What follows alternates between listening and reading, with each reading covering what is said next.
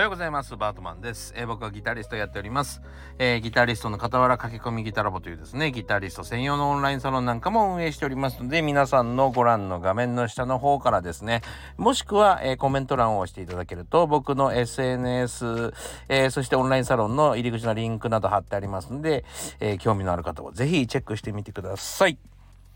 さあ今日はですね今やるべきことに集中するというお話をしたいと思います。何歳からでも早弾きはできる。早弾きを諦めた大人ギターリストに夢を達成させた革命的な方法を詰め込んだ一冊がヤマハから発売。プロギタリストであり3.5万人 YouTuber 末松和人の1日10分40歳からの早弾き双方革命。購入は Amazon 全国の書店にて。さて、えー、今日はですね、近況と申しますか 近況と申しますかですね、えー、ただの僕の趣味というか、最近の興味のお話をしたいと思ってるんですけども、えー、僕はですね、まあ大体の人が1回ぐらいは経験あるのかな、占いに行ったことがないんですよ。占いめちゃくちゃ興味あります。めちゃくちゃ興味あるんですけど、正直疑ってるっていうところが、えー、本当のところですね。えー、そんなあのカードなんかに俺の人生を占われてたまるもんかみたいな えー、感じがあります。はい。そんなこと言ってたら占われないじゃないかと思うんですけども、なんかあの、調べれば調べるほどですね、占いに対する信憑性がですね、えー、いろいろ落ちていくわけですよ。あの、例えばまあ、あの、TikTok とかでもですね、占いのことちょっと、えー、やってて、2店舗にですね、えー、占いのことをですね、同じ質問でやってみたら同じ回答が返ってくるのかとかあって、えー、そういうのを見ちゃうとですね、うん、やっぱりね、というか、まあ、ある、ある程度統計学というか、えー、まあ、こういうこと言うときは間違いないよねっていう言葉を選んでるような感じがどうしても私しておりまして、すいません。占いの方非常にすいません。えー、で、特にですね、あの、占いの館みたいな、えー、本当にカーテンで仕切ってあるだけのところとかですね。そうなってくるとますます怪しいなっていうか気がしませんか？本当にすごいんだったらね統計学でもいいから当てられるんであれば、えー、間違いなくもっと立派な施設で占ってるんじゃないでしょうかっていうまあ当たり前のことを考えてしまったりしてまあ、良くないですね。こんな客に絶対来てほしくないですよね。そう、そんな風に思って、僕で、僕でも自分が占い師だったらこんな客絶対嫌だと思うんで、えー、行かないんですよ。で、あの、本当に気を使っていかないんですよ。一回ぐらいチャレンジしてみたいなと思ってるけど、気を使ってるんですよ。本当に嫌な客だなと思ってるから、自分でね。そ、それで、ただ、あの、一つ、まあ言えるのは、本当の霊能力者さんみたいな人もいるっぽくないですか？ねで僕はね霊は信じてるんですよ。霊霊心霊とかね超なんていうの？超魔術みたいなのは なんとなく信じてるんですよ。だってあの w i f i 飛んでますよね w i f i が飛んでてだから皆さん、えー、間違いなくですねあのまあ見れてるわけですよねその動画が。僕らには w i f i も見えないし何だったら自分の周りを取り囲んでるのかも透けてこう自分の体を通ってですね、えー、w i f i が飛んでるのかもしれないのに当たった感じもなければ色で見ることもできないしまあ見えるんですけどね、えー、特殊な方法では見えるんですけどあんまり感じたことはないですよね。なんで w i f i があるので信じてるんですけどもとはいえですねまあ例がね、えー実際見たことないにしても見える人は絶対にいると思うんですね。であのー、皆さんあの飯島愛さんって昔あのー、まあセクシーなんだ？なんて最近なんて言うんだろうな。セクシー女優さん？セクシー女優さんだっけな、えー、って言うんだっけな。まあセクシー女優さんかなをやられてた飯島愛さん。その後タレントもやられてましたけど、えー、飯島愛さんがですねなんか亡くなる前にあなた、あの、死んだら何も持っていけないからねって言った、え木村東子さんっていうですね、青森の霊能力者さんがいるんですね。で、その、それで本当にあのその3年後あの亡くなっちゃったっていうことがあったりしてとかねまあいろんな人芸能人を占ってですね、えー、結構そのなんつうのかなその後問題を起こす人のその気性の荒さやえー、事件をですね、なんとなく言い当ててるんですよね。その人めっちゃ興味があるなと、まず。まずですね。木村藤子さん、藤って書いて、藤子って書く、木村藤子さんかな？もしかしたら。木村東子さんかと思ってたけど。そうっていう方がいらっしゃいます。興味あるでしょ？そう。しかもですね、あの、DJ 社長さんっているじゃないですか。DJ 社長さんがですね、あの、すごい霊能力者がいるんだということで、えー、九州に、本当に僕の、えー、地元ですね、福岡にですね、すごい、えー、霊能力者と言われる方がいて、えー、シーハライサムさんだっけなそう、ちょ、ちょっと、あのー、シーバラさんだっけなシーハラさんだっけなそう、えー、いらっしゃるんですね。この方も非常に興味ありますね。そう。えー、そうなんですよ。それがね、今気になって気になって仕方がないんです。皆さん、あの、占い、信じてますか？そういうの信じますか？しかも、え誰かを信じてたりしますか？もし皆さんがあの信じてる方、えー、いい経験をしたことがある方はですねその経験談や、えー、この占い師さんおすすめですよみたいなただほらあのー、いつもねこうにぎわっててっていうかその先生人気で、えなかなかこう予約取れないんだみたいな人は公開しない方がいいと思うので公開しないでくださいってことだったら公開しませんしレターいただいても。はい。えー、ぜひね、あの、皆さんに 教えていただきたいなと思ってるんですよ。めちゃくちゃ興味ある。はい。今まで本当に誰かにこう、まあ示唆されたことっていうのはないんですね。で、特にまあミュージシャンになっ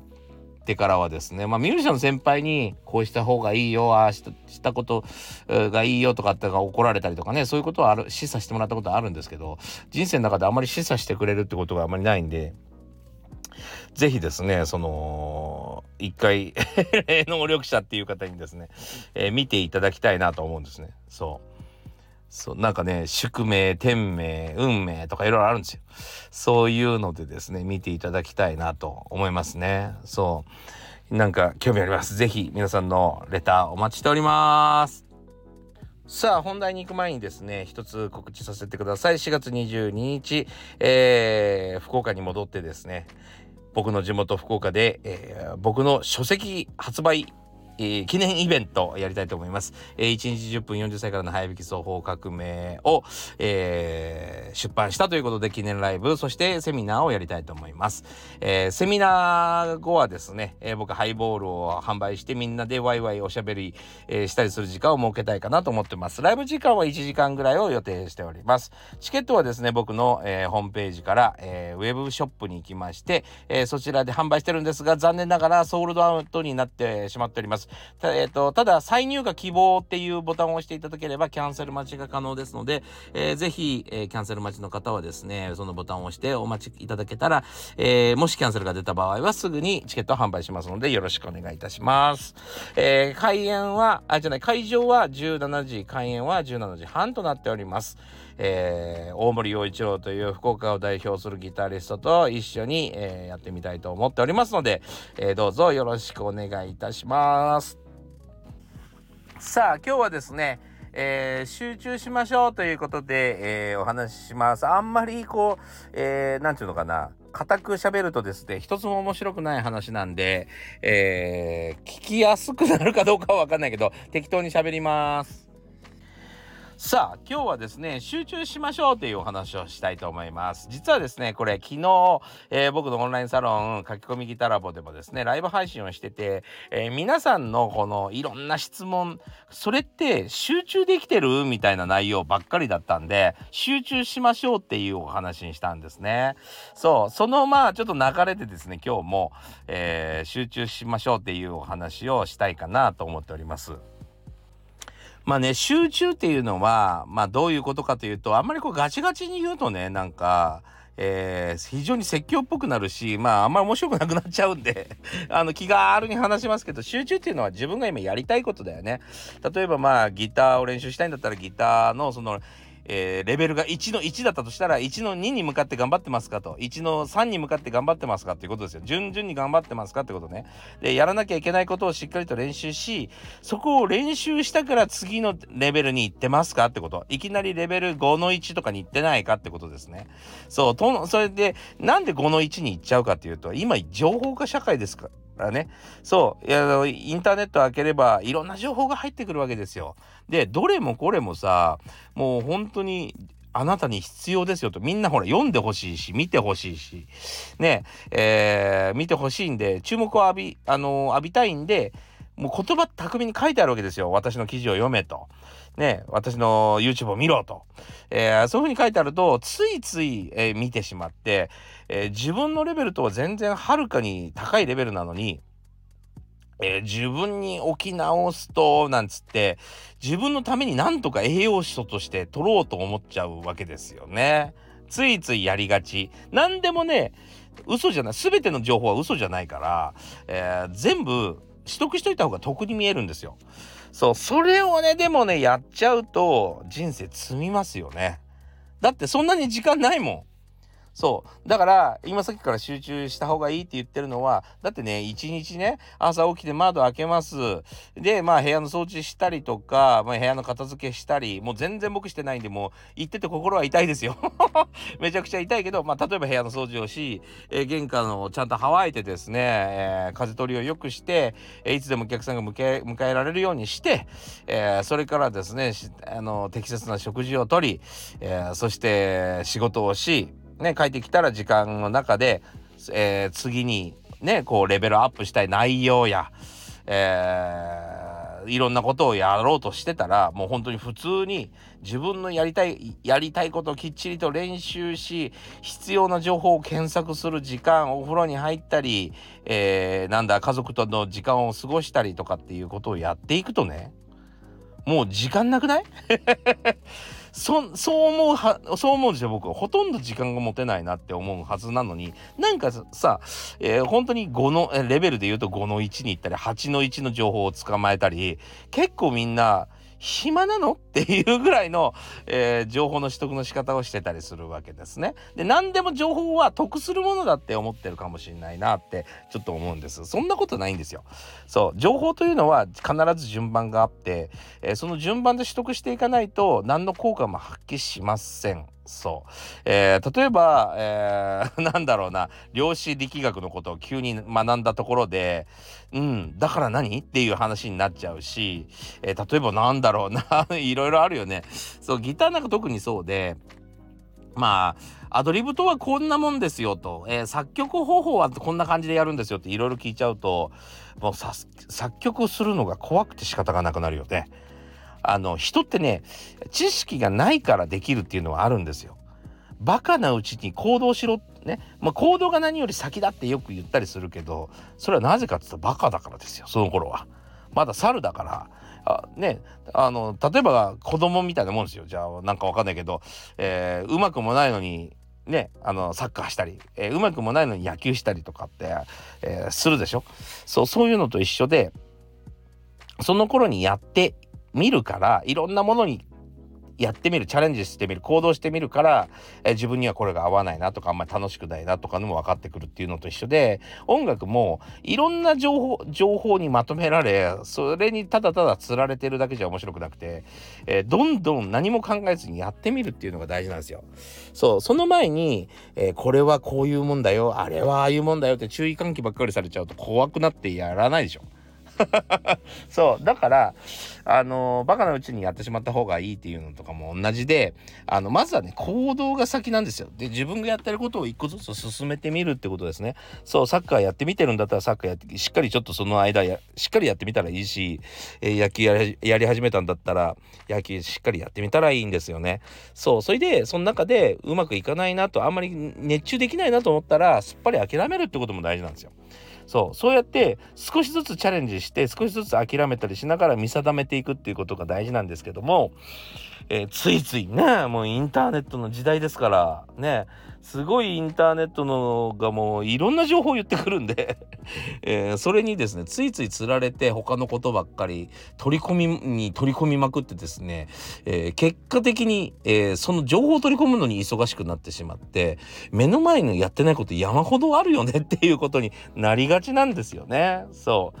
それが良くないですよっていうことですね。うん、その情報が先ではないんですよ。情報大事ですよ。だから